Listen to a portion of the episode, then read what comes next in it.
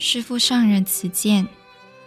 自师父上人圆寂后，弟子开始回想自己与师父上人的相遇，究竟是从哪里开始？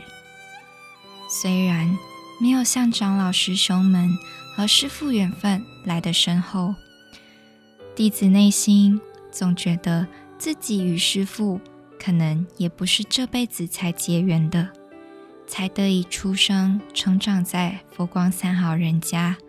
受道场青年团栽培，演唱师父上人写的《人间姻缘》，在师父庄严的人间净土中，一步步受善知识引导、熏习、成长。弟子内心无比感谢，是师父无数的善巧方便，才唤醒弟子的发愿、弟子的菩提心。弟子总忘不了在三坛大戒。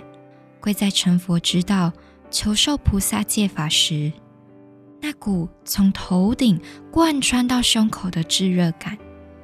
弟子愿生生世世、尽未来际，都不忘失自己的菩提心，也愿生生世世都追随师父上人，做您的弟子。只希望下次能早一点出家，早一点承担。那该有多好！至少能不只是远望，而是能够到师父的衣角。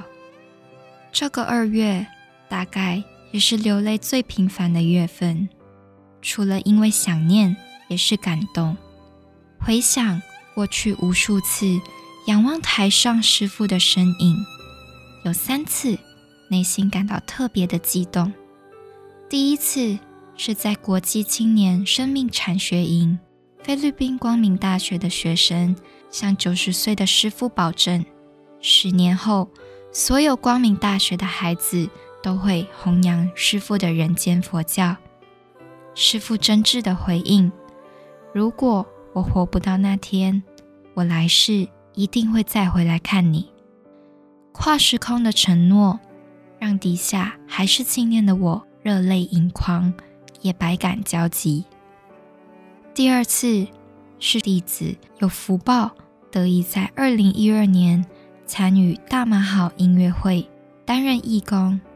那时看着上台的师傅戴着墨镜登场，正感到诧异和担忧。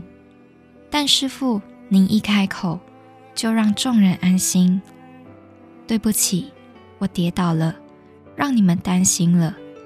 反倒安慰起所有人，说：“人生总有跌倒的时候。”当时的我无比震撼，怎么会有一个长者自己受伤从不喊痛，反倒想着别人？第三次是替佛光会剪辑报告，一遍遍的看着师傅一笔字的影片，那个为了教育忍着痛咬着牙正笔疾书的师傅。又再一次的震撼了我。在弟子报读学院后，就再也没有机会看到师父了。虽然知道师父的身体状况不允许，但弟子总还是会想抢着去法堂出坡，渴望能再看一眼师父。在学院的这段日子里，弟子在师父的著作书籍里遍寻，只为能够再见到师父。直到看到师父的佛陀，您在哪里，才让弟子惊醒。原来行佛才是我能与您相遇的方式。师父色身虽然离开我们了，但一直到最后一刻，师父还是这么的慈悲，慈悲的挂心途中弟子们的悲痛，而不用棺木，反倒是纯净无瑕的白塔。挂心途中没饭吃，用您最后的舍利布施供人瞻仰。